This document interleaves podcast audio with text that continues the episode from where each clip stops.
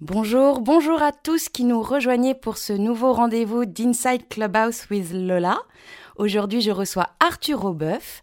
Est-ce qu'il est encore nécessaire de le présenter? Je ne crois pas. Néanmoins, c'est le cofondateur de Time for the Planet. Bonjour Arthur.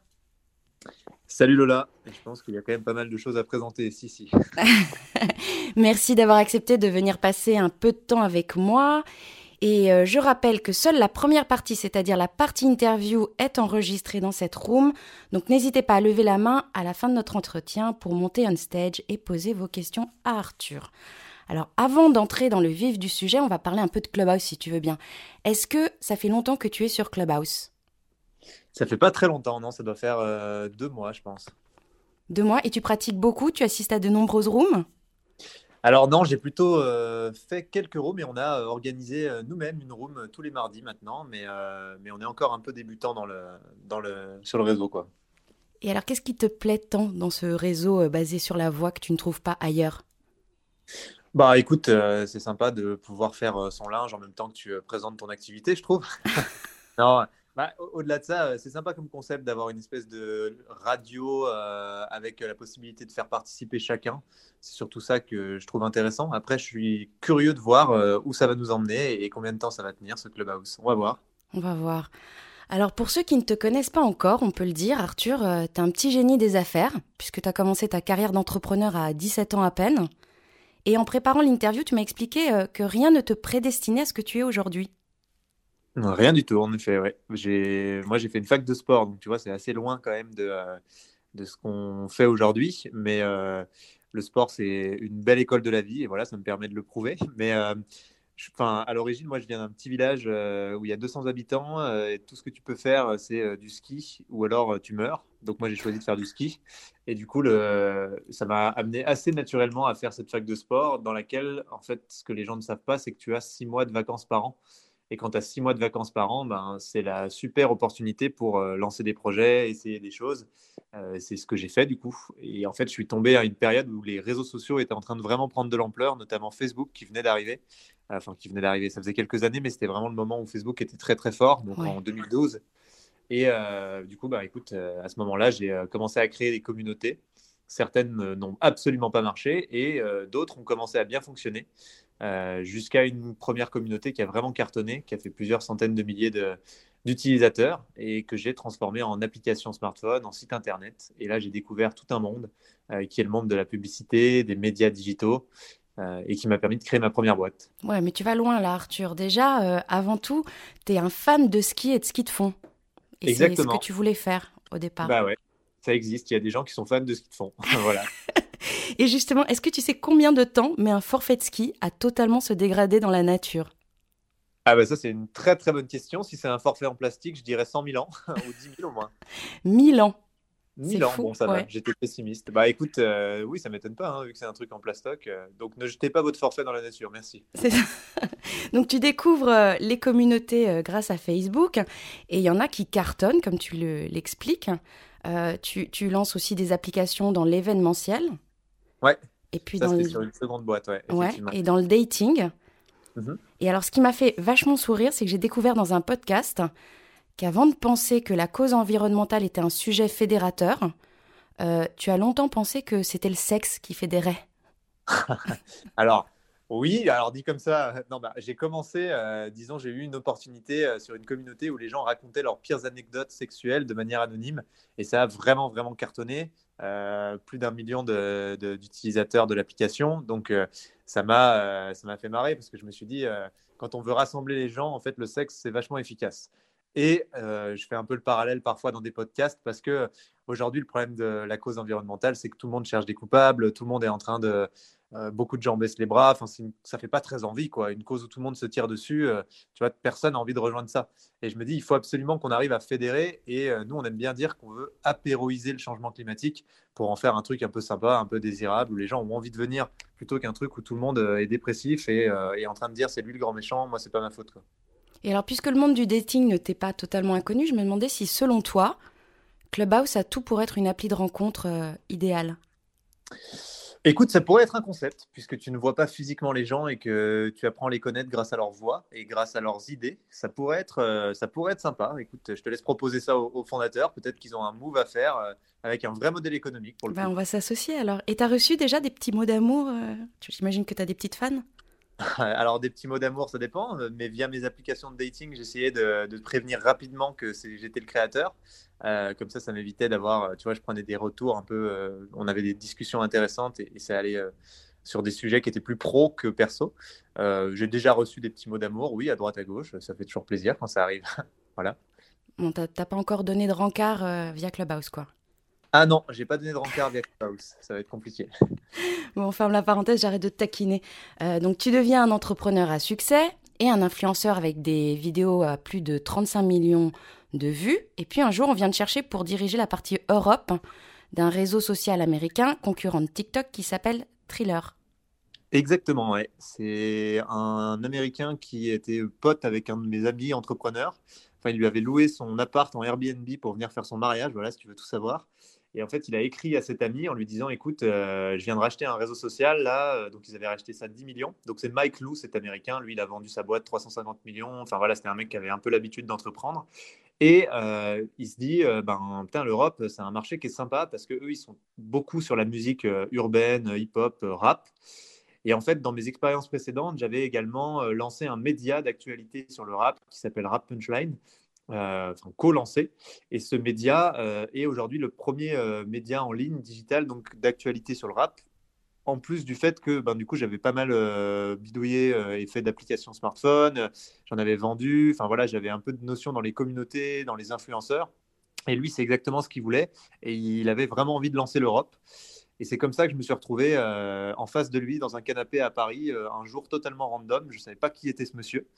Et il m'a dit, écoute, euh, moi je cherche euh, quelqu'un qui connaisse justement les communautés, les applis, les influenceurs. J'ai trouvé que toi, donc maintenant tu gères l'Europe. Et j'avais 24 ans, donc c'était assez bizarre. Mais, euh, mais écoute, en avant l'aventure, c'est le lendemain, on ouvrait un petit bureau à Paris. Enfin, on cherchait un endroit où ouvrir le bureau à Paris et, c'était parti, quoi. Et alors là, la grande vie commence, le luxe, le glam, les paillettes, tout ce qui va avec. C'est plutôt sympa. Et puis un soir, on est en 2019 là. Euh, alors que tu es au resto, d'ailleurs euh, sympa pour la fille ou les copains qui est avec toi, tu as un déclic. C'est l'envie mhm. de donner euh, du sens à ta carrière qui prend le dessus. Tu as envie de te réaligner avec qui tu es, ce que tu es. Donc là, j'imagine que c'est le petit garçon qui a grandi dans le Jura qui reprend le dessus. Et tu quittes quasiment tout du jour au lendemain. Avec le recul, tu dirais que c'est courageux ou inconscient? Alors, enfin, juste pour, euh, pour illustrer un peu, mais quand on parle de, la grande vie, c'est surtout parce qu'on emmenait euh, des influenceurs partout à droite à gauche et qu'on était tout le temps en train de courir, euh, tu vois, pour aller sponsoriser. On a sponsorisé le All-Star Game, on louait des grandes villas où on faisait venir 10 influenceurs européens, 10 influenceurs américains, on les mettait ensemble pour qu'ils fassent des vidéos. Et en fait, c'est juste que c'est une vie qui n'a pas beaucoup de sens. Quand tu réfléchis, tu vois, à ça, tu te dis, est-ce que mettre autant d'énergie et d'argent et polluer autant pour faire danser des gamins dégénérés euh, sur des applis, euh, est-ce que c'est vraiment le but de ma vie? Et c'était plutôt ça, tu vois, qui m'a emmené dans une réflexion de fond que j'avais déjà depuis quelques temps et en fait, ce jour au resto, c'est le jour où Thriller m'a fait une proposition. Donc, euh, mes amis en question, c'était les gens de Thriller. Donc, ça va, tu vois, je pouvais me permettre euh, d'être moins. Euh, et en fait, ils m'ont fait une grosse proposition où ils m'ont proposé d'être head of growth monde de, de la boîte. Donc, entre-temps, on était passé de trois personnes, parce que quand, quand j'ai commencé, on était vraiment trois à 400. Et en fait, avec des stocks, avec un gros salaire. Et en fait, j'ai répondu tout de suite, immédiatement, non merci, tu vois, par politesse. Je sais pas, en fait, je n'avais pas envie de ça je sentais que ça montait en moi depuis longtemps et, euh, ça, ça a été l'occasion d'exprimer ça.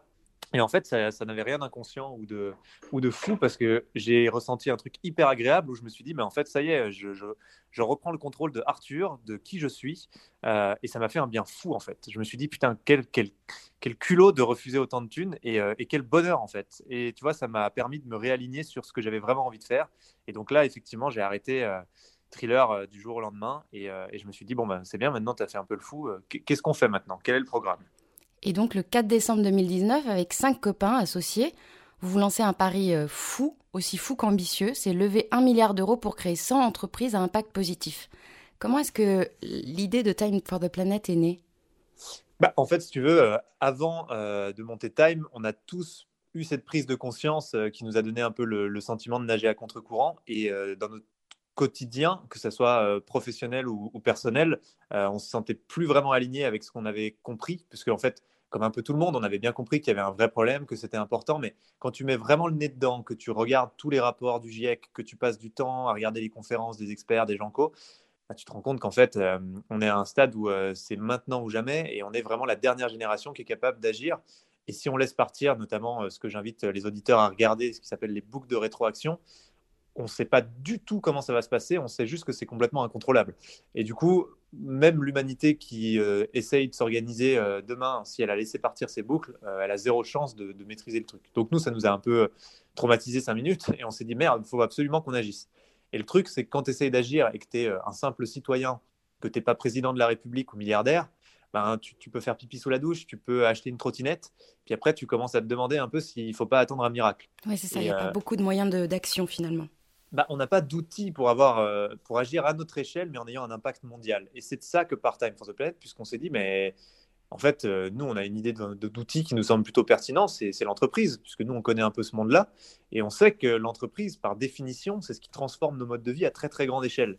Donc, logiquement, euh, si une entreprise est pensée et paramétrée pour être au service de l'urgence climatique, c'est un outil absolument formidable. Et c'est comme ça qu'on a commencé à imaginer Time for the Planet. Et en eh fait, avant de se lancer, on est quand même allé faire un petit tour euh, auprès des scientifiques parce que ben, c'est eux qui nous disent qu'il y a des solutions. Donc on s'est dit, ben, c'est quoi ces solutions et, de quoi ils vont nous parler? Et en fait, on a eu la chance de rencontrer des scientifiques assez incroyables, dont notamment euh, Jean Jouzel, qui est justement l'ex-vice-président du GIEC. Et euh, on leur a dit, ben, dites-nous quelles sont les solutions pour vous, qu'est-ce qu'il faut activer urgemment là, parce que ben, nous, on a envie d'essayer d'activer ça. Et ce qu'ils nous ont tous dit à chaque fois, c'est l'innovation pas l'innovation euh, au sens euh, le toujours plus, euh, l'innovation gadget, faire des jetpacks photovoltaïques. L'innovation dans le sens, si on n'est pas capable d'innover aujourd'hui dans nos modèles de société, même innover pour être plus sobre, hein, ce qui est complètement possible, eh ben, en fait, on ne va jamais réussir la transition. Il n'y a pas que l'innovation, mais l'innovation est une composante essentielle.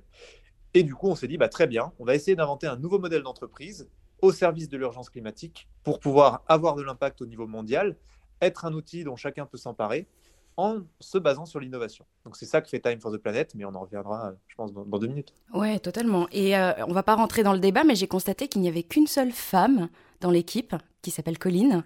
Ouais. Euh, et pour avoir travaillé sur un projet qu'avec des garçons, euh, je ne peux avoir qu'une pensée émue pour elle.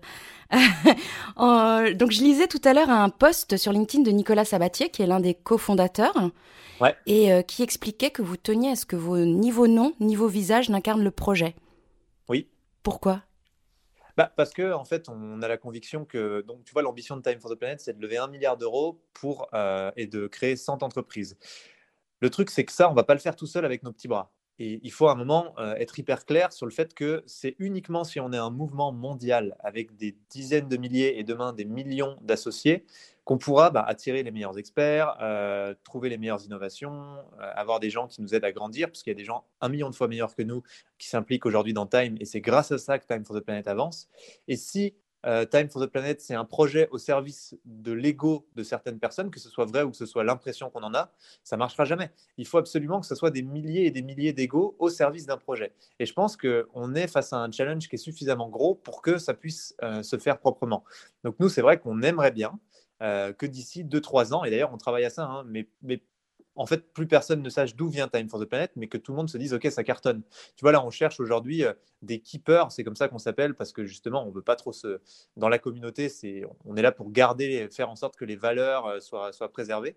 Et en fait, euh, l'intérêt pour nous euh, d'être le moins euh, mis en avant possible, c'est euh, que chacun peut trouver vraiment sa place et comprendre que son rôle, c'est au même titre que nous, justement, de faire grandir Time for the Planet. Et là, l'idée, c'est de trouver d'autres keepers sur d'autres continents, d'autres pays, pour ouvrir l'international. Donc des gens qui vont faire ce qu'on fait aujourd'hui, c'est-à-dire être dans l'action, essayer de chapeauter un peu tout, tout, ce mouvement citoyen qui fait des choses et l'organiser en gardant les valeurs. Euh, mais pas euh, essayer d'être des superstars. Donc c'est un peu à l'inverse d'un Elon Musk, on pense pas qu'on va incarner euh, ce truc-là et on pense même que ça desservirait d'incarner.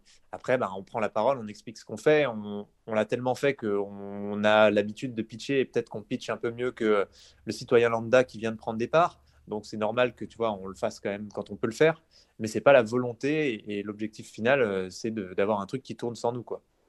Mais alors, on a bien compris l'enjeu, mais en quoi est-ce que l'entreprise serait une solution pour lutter contre le dérèglement climatique?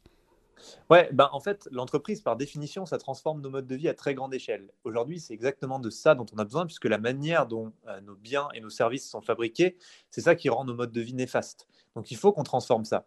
Et l'idée de Time for the Planet, c'est de détecter des innovations à impact qui luttent contre les gaz à effet de serre, donc en proposant des alternatives aux biens et services actuels, euh, mais en allant vers de la sobriété, de l'efficacité énergétique, euh, du zéro émission, de la captation aussi parfois et de recruter des entrepreneurs pour trouver des modèles économiques à ces innovations et les transformer en entreprises.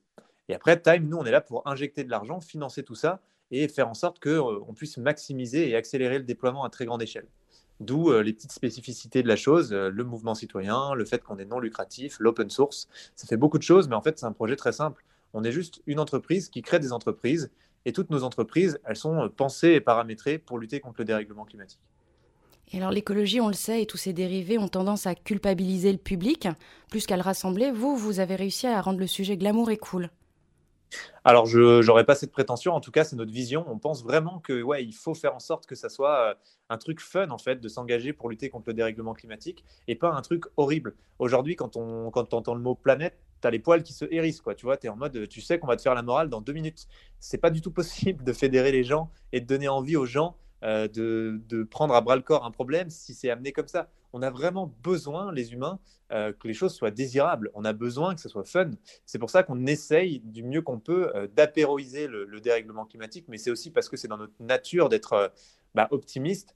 tu vois, on a besoin d'y croire un minimum en fait pour tenter des trucs. Donc déjà, si tu pars du point de vue que c'est la merde et que de toute façon c'est fini, Bon, nous, c'est pas, on partage pas forcément cette vision, même si tout n'est pas rose, il faut pas être naïf. Euh, et après, ben, on pense que les humains, quand euh, un truc les amuse, ils sont beaucoup plus à même d'en faire quelque chose d'incroyable et de changer les choses que euh, quand un truc les déprime et leur fait peur. Quoi. Bah, D'ailleurs, on est plus de 18 053 associés aujourd'hui. 553 même, je dirais, si je suis précis dans mes chiffres. Je n'ai pas regardé le compteur aujourd'hui. Et c'est quasiment 3 millions d'euros déjà collectés. Ouais, qui est quand même énorme. 3 millions d'euros, mais on l'a pas encore annoncé. Euh, on a une, un grand groupe là, qui vient de, enfin un grand groupe, une famille qui euh, possède plusieurs grands groupes, euh, qui va rentrer dans Time for the Planet là et qui a fait son virement. Donc on va bientôt l'annoncer. Mais oui, on est, on est devenu un gros crowdfunding, donc on est assez content de ça.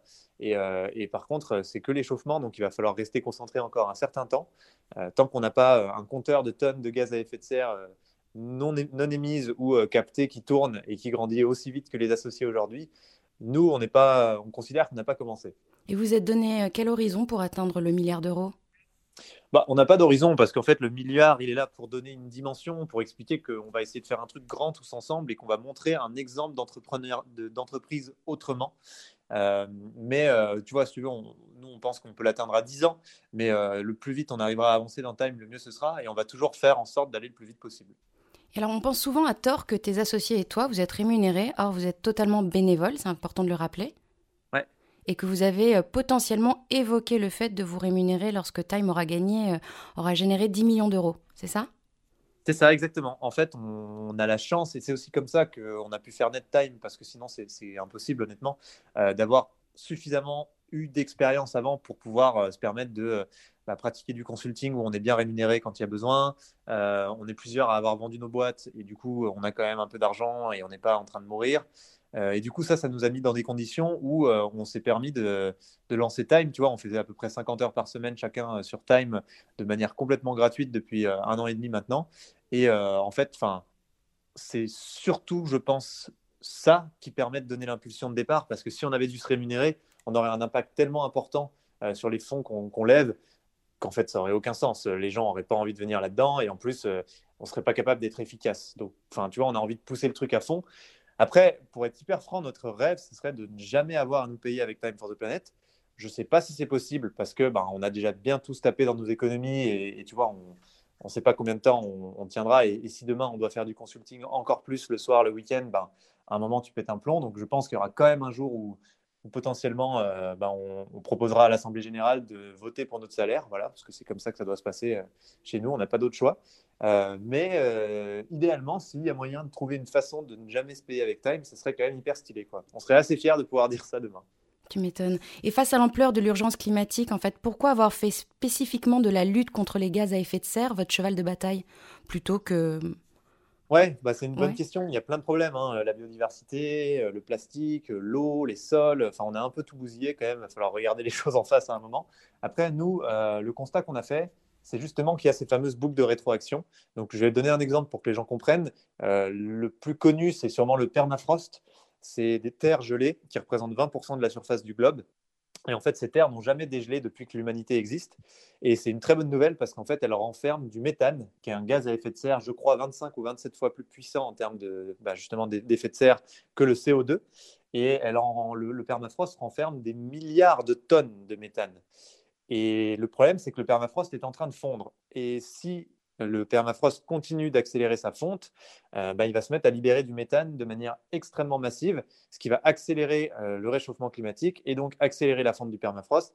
Et en fait, le problème de toutes ces boucles, c'est qu'il y en a plusieurs dizaines et que si elles commencent à s'enflammer, bah, on ne sera plus en mesure de, contrôler quoi que ce soit, puisque c'est des forces géologiques. Et bon, on a beau être smart, les humains, voilà, il y a un moment, ça va être compliqué.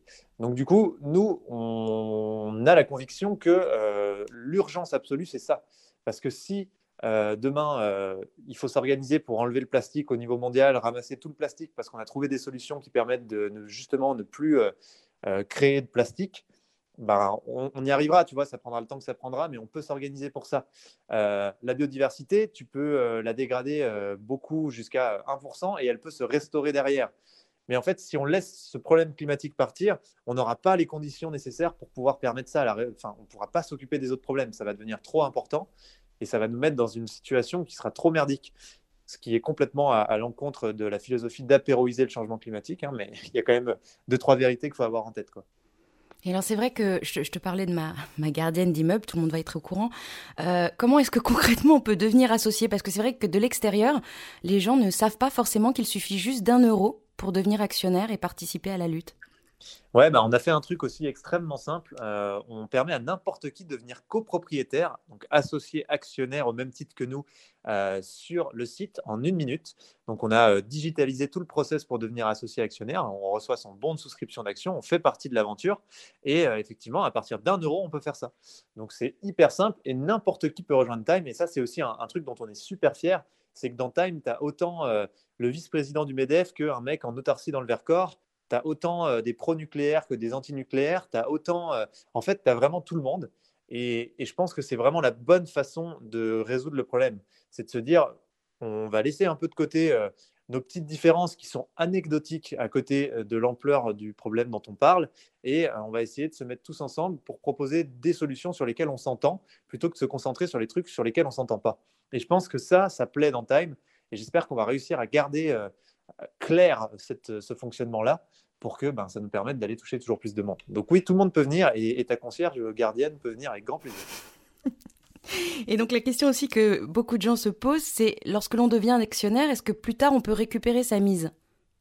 Ouais, alors nous on a acté aussi dans les statuts qu'on essaierait de rendre à 10 ans l'argent aux gens. Parce qu'en fait, le modèle de Time, c'est qu'on est non lucratif parce qu'on réinjecte 100% des bénéfices pour recréer de nouvelles entreprises. Ce qui fait que l'argent que tous ces gens euh, amènent aujourd'hui, il va nous permettre de lancer, de lancer la machine. Et si ça fonctionne, ben derrière, euh, on devrait avoir euh, des rentrées d'argent sans avoir besoin de nouveaux investisseurs. Ce qui fait qu'à partir de ce moment-là, ben, on peut considérer qu'ils ont fait un prêt Force de Planète et qu'on peut leur rembourser leur prêt, bon, à taux zéro. Quoi. Mais, mais c'est mieux qu'un don déjà, si tu regardes ça comme ça. C'est vrai. Et en préparant l'interview, il y a un mot qui est souvent revenu, c'est l'open source, qui est le cœur du réacteur de Time for the Planet. Et tu m'as dit un truc qui m'a vachement marqué, c'est plus on a de concurrents, plus on est gagnant. Est-ce que tu peux m'expliquer? Ouais, bah en fait, c'est un concept euh, tout simple. Puisque tous ces gens qui viennent dans Time for the Planet, ils ont renoncé à s'enrichir avec leur investissement et ils viennent uniquement pour faire de la performance environnementale, ce qui est drastiquement différent de n'importe quel placement. Et ben en fait, ces gens-là, euh, c'est des actionnaires qui fonctionnent très différemment des actionnaires euh, traditionnels dont on a l'habitude d'entendre parler, puisque si ces gens en fait, si l'open source, déjà, je vais expliquer quand même, mais c'est l'idée qu'on partage toutes les innovations de Time for the Planet avec n'importe qui, les modèles économiques aussi, partout ailleurs sur la planète, pour que tout le monde puisse s'emparer de nos innovations et euh, les commercialiser partout ailleurs. Ce qui nous permet de créer des concurrents pour créer non pas des entreprises, mais des marchés et ça nous rend beaucoup plus résilients. Parce que nous, on a plein de chances d'échouer quand on crée une boîte, mais là, on parle d'innovations qui sont cruciales dans une période qui est critique, donc on n'a juste pas le droit d'échouer. Et il faut que l'humanité, elle bénéficie de ces innovations. Et la manière qu'on a trouvé de gagner à tous les coups, c'est vraiment de partager. Donc l'intérêt de ça, c'est qu'en fait, euh, si on crée des concurrents avec l'open source qui deviennent plus gros que nous, et même qui euh, sont, euh, nous, on échoue et eux, ils réussissent, bah, nos actionnaires sont contents parce qu'en fait, ça permet à nous de retourner de la performance environnementale. Donc, c'est le taux de retour pour la planète, c'est l'indicateur qu'on retourne à nos actionnaires en petit clin d'œil au TRI, le, taux de rendement interne. Et en fait, si les concurrents cartonnent, eh ben, les actionnaires font des performances. Et ça, ça change tout, parce que tu as des actionnaires qui te poussent à créer de la concurrence plutôt que des actionnaires qui te poussent à détruire, à tuer la concurrence ce qui change quand même la donne par rapport à l'actionnariat traditionnel qu'on a l'habitude ah de ben Complètement, complètement. Et puis l'autre particularité de Time for the Planet, c'est que vous n'avez pas l'obligation de redistribuer les dividendes. Et j'ai trouvé ça hyper intelligent ce que vous avez fait. Est-ce que tu peux l'expliquer? Ouais, alors le petit, le petit truc marrant avec ça, c'est qu'en fait, en, droit français, c'est interdit de dire que euh, tu ne distribueras pas de dividendes. C'est un truc qui se vote en Assemblée générale, c'est comme ça. Donc la loi française ne te permet pas d'être une société commerciale à but non lucratif. Par contre, tu as la possibilité euh, de dire que tu vas euh, conditionner la distribution des dividendes à la survenance d'un événement. Et nous, on a écrit qu'on distribuerait des dividendes avec grand plaisir le jour où, et seulement ce jour-là, la température à la surface du globe redescendrait à celle qu'elle était avant 1850, ce qui est normalement euh, quelque chose qui n'arrivera pas. Et si ça arrive, on sera très très content et du coup, on redistribuera avec plaisir des dividendes. C'est bon, tellement futé, tellement drôle en plus que euh, et, donc, en revanche, vous avez une obligation, je ne sais plus si tu en as parlé il y a deux minutes, excuse-moi, c'est ce que vous appelez le taux de retour pour la planète, le TRP. C'est ça. Ouais, alors nos actionnaires, ils viennent quand même chercher quelque chose euh, chez Time for the Planet, et c'est normal, et c'est euh, de l'impact. Et en fait, cet impact, on l'a traduit avec un indicateur. C'est simplement un ratio entre l'argent que vous investissez dans Time for the Planet et la quantité de gaz à effet de serre non émise ou captée grâce à votre argent. Et ce ratio-là, c'est intéressant aussi le fait d'être non lucratif parce que, en fait, euh, il est de plus en plus intéressant. On met 1 euro la première année, ça permet de créer des boîtes avec des millions d'autres euros amenés par plein d'autres gens. Ces boîtes, elles vont faire remonter de l'argent à Time for the Planet qui est entièrement euh, réutilisé pour recréer de nouvelles entreprises qui vont elles-mêmes générer plus d'argent, etc., etc. Donc, avec les années, mon 1 euro devient 2 euros, devient 3 euros, devient 10 euros sans que j'ai à réinvestir. Et du coup, mon taux de retour pour la planète augmente tous les ans si Time for the Planet continue de grandir et de grossir. Et c'est pour ça qu'on explique aussi à nos associés que leur principale mission, c'est d'être les ambassadeurs de Time for the Planet. Ils mettent de l'argent, c'est super cool, ils ont fait euh, leur, leur, leur action pour pouvoir faire grandir Time for the Planet. Et après, ce qui va faire toute la diff, c'est de faire connaître Time for the Planet pour que ce modèle puisse fonctionner justement et que cet argent puisse avoir le plus d'impact possible parce que bah, on a détecté les meilleures innovations, on s'est entouré des meilleurs experts, on est connu par euh, des gens influents qui nous font grandir encore plus vite, etc., etc. Totalement. Et d'ailleurs, euh, vous êtes euh, un des rares, et c'est assez fou à l'heure actuelle, à ne pas faire de, de communication. En fait, tout se passe par le bouche à oreille. Comment est-ce que tu expliques ce phénomène? Comment est-ce que tu expliques que cette communauté aussi engagée arrive à, vous faire connaître finalement euh, sans même dépenser un centime en com? Bah, en fait, euh, déjà, on ne peut pas dépenser parce qu'on on, s'est engagé à jamais dépenser plus de 10% par an euh, de l'argent récolté pour faire tourner Time for the Planet. Donc ça inclut quand même pas mal de trucs, genre il y a du juridique, tu vois, il y a du développement du site web, il y a des choses comme ça. Donc 10%, c'est pas grand-chose et, c'est déjà beaucoup par rapport à, la mission qu'on s'est fixée. donc on peut pas se permettre de dire on va avoir des budgets comme de malade. Donc nous, c'est vraiment cette stratégie de dire aux gens, écoutez, vous rentrez dans Time, vous copossédez l'entreprise au même titre que nous et au même titre que nous, vous pouvez nous aider à faire grandir ce mouvement. Donc, parlez-en autour de vous, euh, faites des posts sur vos réseaux sociaux, et là, on leur met à disposition le plus de trucs possible pour que ce soit simple pour eux de faire ça. On essaie de leur mâcher un maximum le travail parce qu'on sait très bien que ben, tout le monde a. Ben, ça, voilà, la vie, ça prend du temps, comme on dit, et il va falloir euh, que ça soit extrêmement, extrêmement clair, simple et ludique pour que les gens puissent jouer ce rôle d'ambassadeur, et c'est là-dessus qu'on met de l'énergie. Et est-ce que donc il n'y a pas que des personnes qui deviennent actionnaires, il y a aussi des entreprises. Est-ce qu'elles sont généralement portées sur l'environnement ces entreprises? Alors, pas du tout, mais alors vraiment pas du tout. Et ça, c'est aussi un truc qui est intéressant et, auquel on croit beaucoup. Euh, il y a plein de gens ou d'entreprises qui n'ont jamais fait aucune action environnementale avant et qui rejoignent Time, non pas pour euh, s'acheter une conscience, mais parce que justement, la façon dont on fait les choses leur plaît. euh, ils ont la conviction qu'on pourra avoir de l'impact que si on marie écologie et économie, par exemple, pour la plupart. Et donc ce modèle-là les intéresse parce que souvent, ben, on laisse l'un des deux et on n'a jamais les deux en même temps.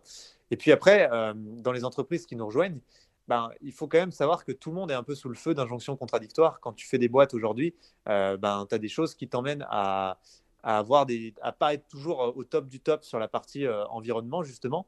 Euh, et, ils essayent aussi de fédérer, d'emmener, de tester un peu leurs collaborateurs pour voir euh, quelle direction ils peuvent faire prendre à la boîte.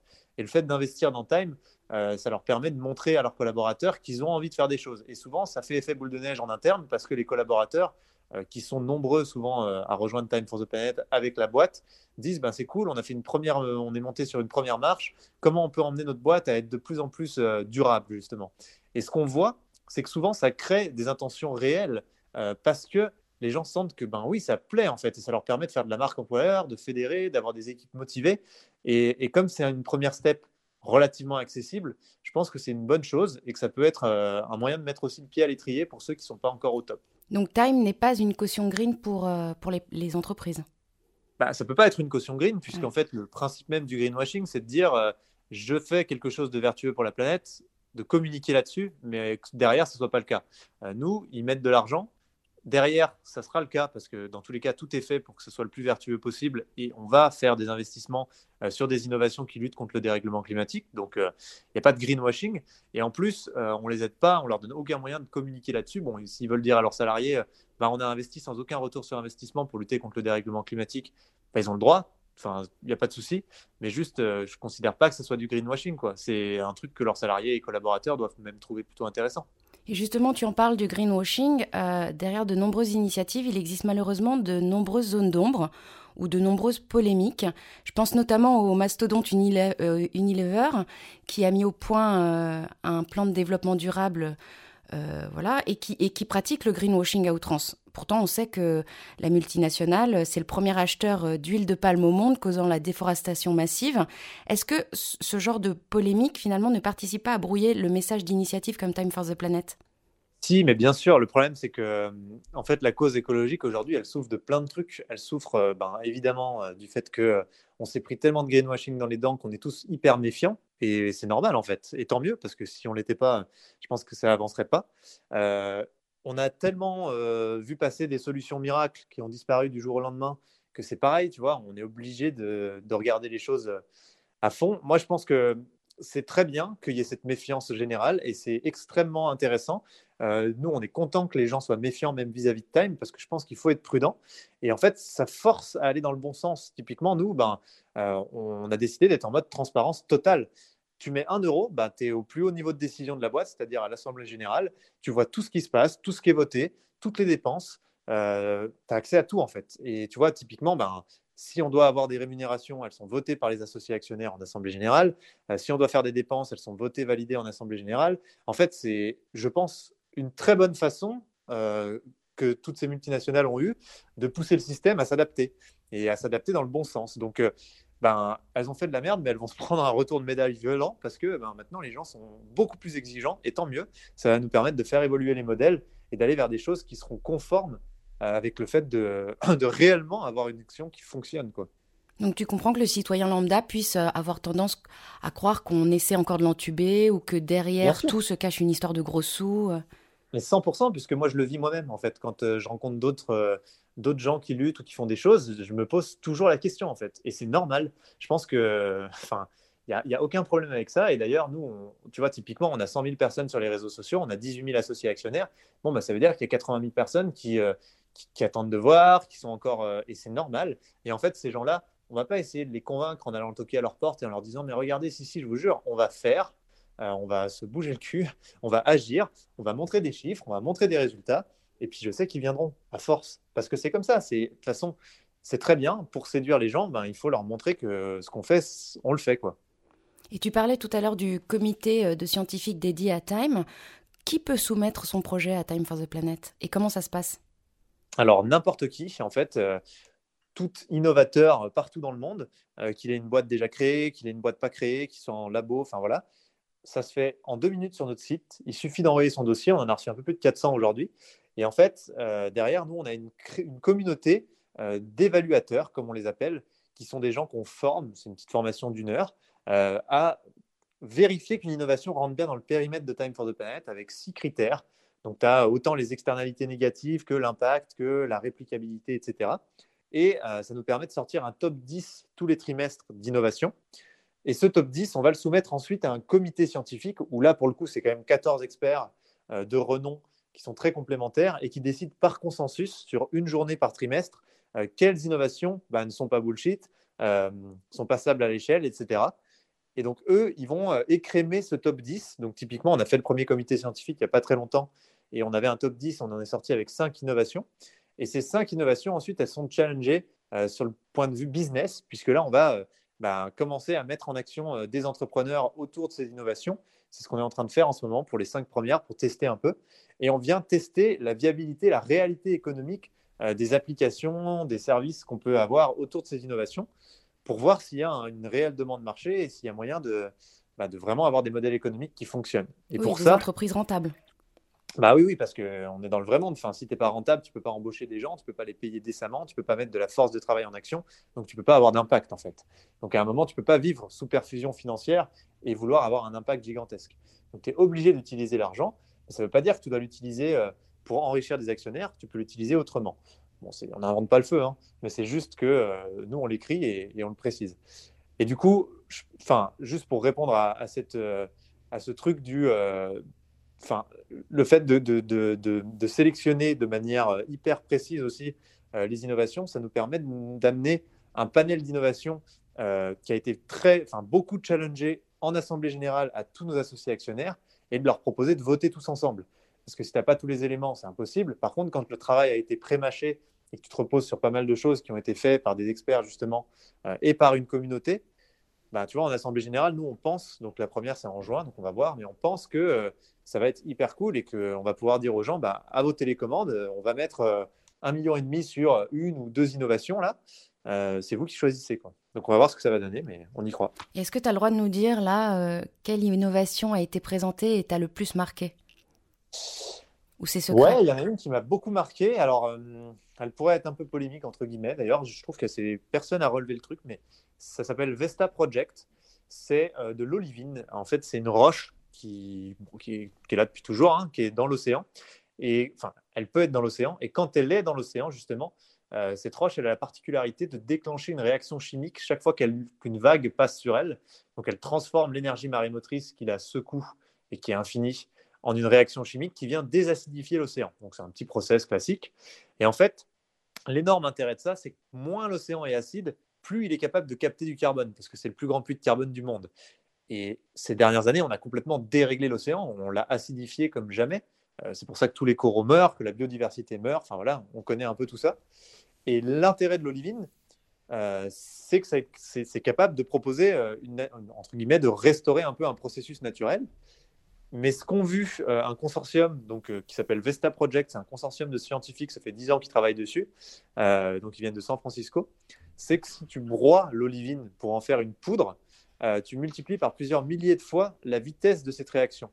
Et donc, tu es capable de proposer de la captation de CO2 en restaurant le fonctionnement de l'océan super rapidement. Et donc, eux, ils sont hyper tatillons parce que c'est que des scientifiques, justement, et ils veulent surtout pas faire de conneries vis-à-vis de la biodiversité. Donc, ça fait déjà 3-4 ans qu'ils ont testé sur des plages à plusieurs endroits du monde. Et en fait, les premiers résultats sont dingues. Ils considèrent que, euh, avec, euh, s'ils passent à l'échelle de ce qu'ils ont obtenu, si tu étends, enfin, tu épands de l'olivine sur 2% des plages du monde, tu annules les émissions de gaz à effet de serre annuelles de l'humanité. Donc, c'est vraiment extrêmement efficace puisque ben, ça repose aussi sur un, un, puits de carbone qui est monstrueux, qui est l'océan. Quoi. c'est incroyable. Après, ça, c'est un peu de la, c'est de la géo-ingénierie. C'est une, typologie de géo-ingénierie. Euh, et moi, je suis toujours méfiant avec la géo-ingénierie. Je, suis plutôt, tu vois, en fait, j'ai tendance à toujours dire, euh, il faut toujours traiter les causes plutôt que les conséquences, parce que euh, bah, sinon, tu règles pas le problème. Le truc, c'est que le GIEC nous dit qu'on est allé tellement loin, et justement avec ces boucles de rétroaction, qu'il faut aussi agir sur les conséquences pour traiter les causes. Je ne sais pas si tu me suis, mais en fait, on est obligé à un moment euh, d'empêcher les boucles de partir, de démarrer, en, euh, en s'occupant des conséquences pour éviter que ça crée des nouvelles causes. Eh et typiquement, le GIEC dit qu'il faut absolument, absolument qu'on se mette dans une logique de captation aussi maintenant. Donc il y a la sobriété évidemment, l'efficacité évidemment, le zéro émission bien sûr, mais il y a aussi la captation. Et ça fait partie du panel de Time du coup. Il n'y a pas que ça, mais, euh, mais tu vois, Vesta, ça fait partie de ces choses-là. C'est vraiment pointu. Vraiment. Et puis, euh, ce serait chouette que ça se mette vraiment en place. Donc ça, ce serait euh, pour quand? Vous le bah, lanceriez quand? En juin, c'est ça Le 26 juin, oui. Eh bien, on sera là. Arthur, on arrive doucement vers la fin de cet entretien. Alors, vous qui êtes off stage, n'hésitez pas à lever la main pour nous rejoindre. D'habitude, je clôture Inside Clubhouse with Lola avec un petit questionnaire de Proust à ma façon. Là, j'avais plutôt envie avec toi de sortir euh, du politiquement correct et te poser des questions que personne peut-être n'oserait te poser en public. Génial, j'adore. Et puisqu'il est indiqué sur ton profil euh, sur Time for the Planet que tes qualités principales sont d'être diplomate, agile et optimiste, j'avais assez envie de tester euh, tout ça. Bon, je, te, je tiens à te rassurer, hein, Arthur, tu as le droit à des jokers si tu n'as pas envie de répondre. Si, si, si, allez, je m'engage à répondre à tout, ça me fait plaisir. Tu comprends qu'on puisse penser que l'écologie, c'est du bullshit? Ben oui, comme je disais, je comprends complètement, dans le sens où euh, la vie est, complexe. On a fait un système où les gens euh, sont stressés, où euh, il y a beaucoup de choses à gérer, beaucoup de challenges au quotidien. Et c'est difficile de devoir intégrer un paramètre aussi, aussi grand et aussi traumatisant que celui-là en plus dans son schéma. Donc pour plein de gens, je pense que la fuite et le déni, c'est une solution qui fait du bien. et c'est difficile de regarder en face des trucs qui nous font chier, quoi, pour être tout à fait cru.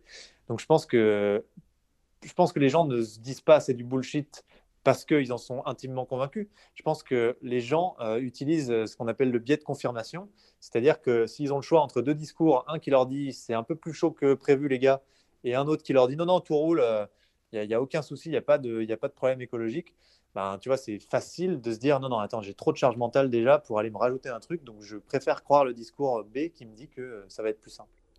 Et euh, l'environnement, tout ça, c'est pas euh, pour de vrai une problématique de riches? Alors non, puisque finalement, je pense qu'on a perdu quelque chose d'important, c'est que maintenant, on vit entre des murs en béton euh, toute la journée, pour la plupart des citoyens de ce monde. 80% hein, des, des, citoyens vont être urbains d'ici 2050, justement. on ne sait plus ce que c'est la nature, on sait plus ce que c'est l'environnement on ne voit même plus euh, qu'on en fait partie, on ne voit même plus l'intérêt de tout ça pour notre, nos modes de vie, alors qu'on est plus que jamais dépendant de l'environnement. Donc je pense que ça serait complètement fou de se dire que c'est du bullshit, mais euh, c'est simplement qu'on ne le voit plus en fait, on est aveugle. Euh, mais si tu vas dans des pays comme l'Afrique où 80% des gens euh, vivent de leurs revenus agricoles, euh, eux, il n'y a pas de différence en fait entre environnement et économie, c'est la même chose. Hein. ça veut dire la même chose. Enfin, écologie, économie, c'est le même mot presque. Et c'est juste que nous, on a plus, euh, on a tout externalisé, on a tout décentralisé. Du coup, on ne se rend pas compte. Mais ça nous ferait grand bien, je pense, de se rappeler un peu que bah, la nature, c'est nous en fait. Mais tu comprends bien qu'en période de crise et celle qu'on traverse actuellement, il y a, des étudiants, des, gens qui n'ont pas les moyens et qui se disent bah, l'environnement, c'est pas une priorité, c'est plutôt d'avoir euh, de la bouffe dans le frigo. Bah, bien sûr, je le comprends tout à fait. Et c'est vrai que c'est complètement audible, en fait, puisque quand tu vois les choses avec, euh, disons, euh, un prisme qui est un peu déformé, comme je disais, le niveau de priorité, c'est ta survie. Mais en fait, je pense que c'est important d'intégrer que le frigo rempli, bah, c'est l'environnement en fait. Si euh, l'environnement, euh, on fait vraiment de la merde, le frigo, il sera plus rempli. Mais c'est vrai qu'il y a le, court terme, et c'est un peu ce que disait, euh, je sais plus quoi, Nicolas Hulot d'ailleurs, je crois, il y a associé fin du monde et fin du mois. donc c'est exactement ça. Et c'est pour ça qu'il nous faut des dispositifs, qu'il faut qu'on s'organise, qu'il faut bah, expliquer les choses avec diplomatie. Et après, je suis aussi d'accord, hein, il y a un peu de, France aujourd'hui, en tout cas pour la France, pour ce que j'en vois. Tu as la France un peu, euh, allez, on va dire, euh, bobo écolo, dont, je pourrais faire partie, qui a un peu d'argent et qui, qui s'occupe du problème parce que justement, il a le temps de s'occuper du problème. Et puis tu as l'autre partie qui dit, non mais les gars, nous, on, est en train de crever. Il faut vraiment qu'on s'occupe déjà des choses simples du quotidien. Et je comprends tout à fait, en fait, ces gens. Mais la chose que je réponds à chaque fois à ça, c'est qu'il ne faut pas voir l'écologie comme une nouvelle contrainte. Il faut la voir comme une opportunité justement de reproposer un projet de société excitant à tous ces gens et de créer des nouveaux emplois, d'avoir une nouvelle dynamique. On n'a plus de projet de société. Le projet de société avant, c'était euh, on va avoir des tours qui touchent le ciel, on verra plus le sol, il y aura des bagnoles qui volent, euh, on sera des cyberpunks. Mais en fait, ça fait plus rêver personne. Tout le monde s'en fout de ça. ce projet s'est complètement effondré. Et le problème d'un projet qui s'effondre, c'est qu'il faut qu'il y en ait un autre pour le remplacer. Et aujourd'hui, on n'a pas vraiment de projet de société. Donc l'humanité est un peu en roue libre. Et je pense que ça ferait énormément de bien d'arriver à fédérer autour d'un projet de société clair qui utilise justement l'écologie pour que toutes les classes sociales s'y retrouvent et, euh, et, voient un peu d'espoir, aussi voient une direction sympa. Tu vois, quand je te dis c'est quoi le monde en 2060, est-ce que quelqu'un aujourd'hui sait imaginer le monde en 2060 Avant, on disait c'est quoi le monde en 2020 bah, Tout le monde répondait il y a des voitures qui volent dans le ciel et des gratte-ciel, machin. Mais aujourd'hui, on ne sait pas, on n'a pas de projet de société. Bon, t'es pas cool, hein, Arthur, tu réponds déjà à mes questions d'après. Euh, on dit que la génération Z est la dernière génération à pouvoir agir sur le dérèglement climatique. Euh, que c'est maintenant ou jamais. Mais en vrai, euh, c'est déjà trop tard. j'aime, j'aime cette, euh, petite provocation. non, c'est jamais trop tard en fait, puisque de toute façon, on continuera de faire des erreurs. Hein. L'humanité, elle avance par essai-erreur. Donc, ben oui, pour se rendre compte qu'il y a un problème, il faut faire une erreur et puis ensuite on solutionne le problème. Mais tu vas pas commencer par trouver une solution à un problème que tu n'as pas causé pour l'instant. Donc je pense que ben oui, on a fait des petites erreurs, il va falloir qu'on s'occupe de les corriger. L'essentiel, c'est de s'en rendre compte et de faire en sorte de vite tourner. Tous les scientifiques du monde nous disent que c'est pas du tout trop tard. Trop tard pourquoi C'est déjà trop tard pour la biodiversité qui s'est effondrée, c'est déjà trop tard pour plein de choses. En revanche, c'est pas trop tard pour continuer d'essayer d'avoir euh, une civilisation qui se développe, qui soit prospère, prospère euh, au sens euh, du bonheur, au sens de la santé, par exemple. je pense qu'il y a plein de choses à faire et qu'on va quand même y arriver. Et d'ailleurs, ben, Jean Jouzel nous le dit aussi, hein, c'est pas du tout trop tard pour le climat, puisque ben, ces boucles de rétroaction ne sont pas enclenchées. Et si on se bouge un peu le popotin, on est capable de faire en sorte qu'elles ne s'enclenchent pas et on est capable de maintenir un climat qui soit vivable. Donc je pense pas du tout qu'il soit trop tard. Sinon, euh, si je pensais qu'il était trop tard, j'aurais euh, déjà acheté une petite baraque au milieu des montagnes nulle part et je me dirais, je vais vivre les derniers jours qui me restent euh, tranquillou à aller faire des footings dans la forêt. Quoi. Ouais, et puis de toute façon, on s'en fout, on sera plus là, c'est ça? Alors moi, si, je pense que je suis encore là pour suffisamment longtemps, puis toi aussi quand même, faut pas déconner. Donc, je, Mais peut-être pas, assez longtemps pour voir vraiment le monde partir. Ah si, si, clairement, parce qu'en fait, enfin, si on fait rien et qu'on reste sur les niveaux actuels, il y a des choses comme l'inertie climatique, les gens n'ont pas conscience, mais si on arrête d'émettre des gaz à effet de serre totalement demain, donc il n'y a plus rien au niveau mondial, bah, le climat il va continuer de se réchauffer pendant 20 ans. C'est l'inertie climatique. Donc là, on ne se bat pas pour le climat de 2022, on se bat pour le climat de 2042. Ce qui fait que dans tous les cas, euh, tout ce qu'on met en place maintenant va commencer à avoir de l'impact à partir de 2042.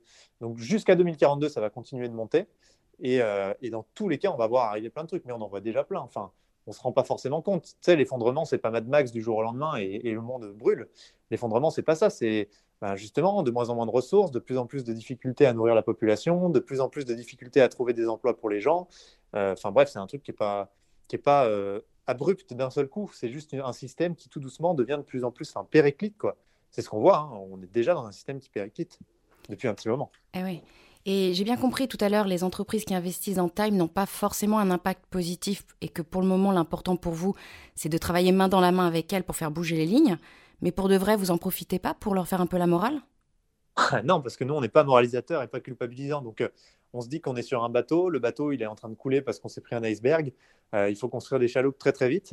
Et si euh, le capitaine qui nous a fait euh, taper l'iceberg, il nous amène des clous pour construire le bateau, on va pas perdre du temps à le pendre sur le, côté. Enfin, on va, on, va, on va prendre ses clous et on va travailler avec lui pour construire cette putain de chaloupe.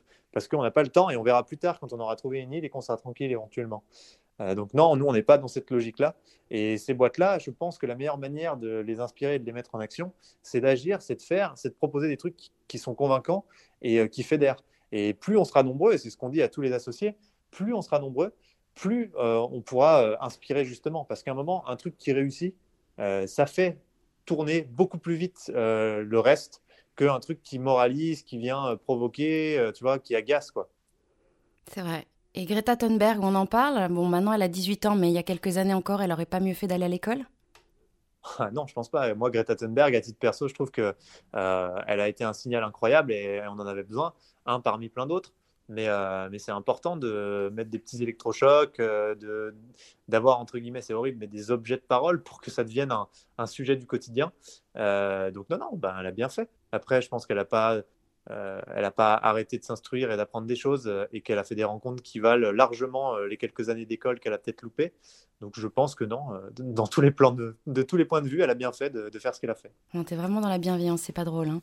Euh, et dans ta vie privée, est-ce que tu essayes vraiment d'être écolo? Est-ce que tu es vraiment écolo? Est-ce que tu tries tes poubelles, évites le plastique, euh, tu jettes tes mégots de clope dans une poubelle, tu achètes de la mode éco-responsable, tu bouffes le cavor, tout ça? En fait, je ne suis pas trop la mode, entre guillemets, ou les, recommandations un peu qui font bien. Euh, j'essaie d'avoir un mode de vie le plus simple possible parce que c'est ça qui me rend heureux, je m'en rends compte. Euh, j'essaie de vivre à des endroits où j'ai pas d'impact en fait. Euh, je prends le train pour me déplacer parce que je suis dans des endroits où ben, je suis toujours à côté d'une gare, mais en même temps je suis dans la campagne. Du coup, ben, j'ai pas besoin de prendre ma caisse pour aller me promener ou très peu. Tu vois, je peux partir dans n'importe quelle direction et faire une belle rando. Ça, c'est ce qui me permet d'être quand même bien. Après, j'ai complètement arrêté de manger de la viande parce qu'au fur et à mesure, en fait, c'est un truc qui m'attire plus et j'ai pas envie d'avoir de l'impact bêtement entre guillemets juste pour suivre un truc parce que socialement, et, enfin, tu vois, parce que, parce que mes potes en mangent, je me dirais qu'il faut que j'en mange absolument. Je m'en fous, en fait, je me rends compte que j'en ai pas besoin, ça n'a rien changé pour moi, je suis toujours aussi efficace quand je fais du sport, etc. Et après, ben, écoute, euh, disons que j'avance, je suis loin d'être parfait et je suis pas du tout un super-héros du climat de base. Euh, je me rends compte qu'il y a des trucs que qui ne sont pas nécessaires et, si j'arrête de les faire, ben, ça m'arrange. Donc, euh, ben, je, continue de progresser, disons, au fur et à mesure. Mais je me dis aussi que mon engagement aujourd'hui, c'est de mettre 50 heures euh, par semaine bénévolement pour essayer de faire avancer euh, les choses et, et que je ne dois pas devenir, tu vois, me, me, torturer chaque fois que je fais un truc qui est un peu contradictoire parce que parce qu'en fait, on en fait tous et que ça va être long et qu'il va falloir qu'on soit qu'on réinvente nos modèles de société pour que ce soit facile d'être vraiment un super-héros du climat au quotidien. Donc, ben, je sais que les choses prennent aussi du temps et qu'il faut les accueillir comme ça. Non, parce que par exemple, moi, je tricote mes éponges à récurer la vaisselle, tu vois. Très stylé, j'avais jamais entendu ça. je te donnerai euh, des petites leçons. Et ma dernière question, afin de faire monter les gens on stage, c'est euh, depuis le début de la crise, toutes sortes d'experts, de philosophes, de sociologues évoquent le monde d'après. Alors pour terminer sur une note positive, à ton avis, selon toi, il ressemblera à quoi le monde d'après? Bah écoute, pour moi, le monde d'après, c'est un monde qui est, euh, qui est beau en fait, où tu te sens bien. Moi, je le vois visuellement, c'est un monde où on a revégétalisé beaucoup de choses, où on a redonné beaucoup plus de place à la nature. Euh, il y a un film que j'invite à regarder qui s'appelle Natura, qui montre que, euh, par exemple, dans les villes où il y a peu de nature, les taux de schizophrénie, de dépression sont monstrueusement plus élevés que dans les villes où il y a de la nature. Il ne faut pas oublier qu'on a vécu dans la nature pendant des dizaines de milliers d'années, et ça fait quelques centaines d'années qu'on s'est enfermé dans des murs en béton ce qui nous vide complètement, je pense, de plein de, stimulus, de stimuli pardon, qui sont euh, des stimuli ancestraux et euh, dont on ne pourra pas se priver avant longtemps. Euh, donc je pense que c'est un monde dans lequel, ben, en fait, tout est beaucoup plus, il y a de la nature à beaucoup plus d'endroits et surtout on apprend à s'émerveiller de cette nature. J'adore une citation qui dit le monde ne manque pas de merveilles, juste d'émerveillement. Je pense que j'aimerais que le monde d'après ce soit un monde où on ait réappris à s'émerveiller et à regarder des choses autour de nous en se disant, en fait, c'est vachement beau et je me sens bien euh, juste en y faisant attention. Aujourd'hui, on est dans un monde où on court, on court tout le temps. On ne sait plus trop après quoi on court, mais on court. On est tous un peu fatigués de courir et on aimerait bien juste qu'on nous dise, mais, pourquoi on court en fait? Est-ce qu'on ne peut pas euh, juste s'arrêter cinq minutes et regarder les trucs autour de nous? Et je pense que c'est ça aussi, tu vois, c'est le monde d'après, entre guillemets, c'est un monde où, euh, où on a appris à apprécier. Merci beaucoup Arthur euh, d'avoir pris le temps d'être avec euh, nous aujourd'hui. Merci à tous d'avoir été présents. N'hésitez pas à suivre les personnes on et autour de vous, ça c'est l'essence même de Clubhouse, c'est l'échange et la collaboration. Surtout, surtout, allez faire un tour sur le site internet www.time-planet.com, vous ne le regretterez pas. Et puis vous pourrez écouter le replay de l'interview grâce au lien qui se trouve dans le descriptif du club, euh, là où il y a la petite maison verte au-dessus du titre de la room. Quant à nous, on se retrouve demain à midi et demi. Je recevrai euh, G. Jakowski, la reine des Morning Boosters sur Clubhouse. T'es prête, G, pour demain? Yes, je suis prête, je suis ready. Génial. et eh ben, bonne journée à tous et merci beaucoup, Arthur. Merci Lola pour l'invite. Merci tout le monde d'avoir écouté et bah, au plaisir de vous croiser comme associé. À très bientôt.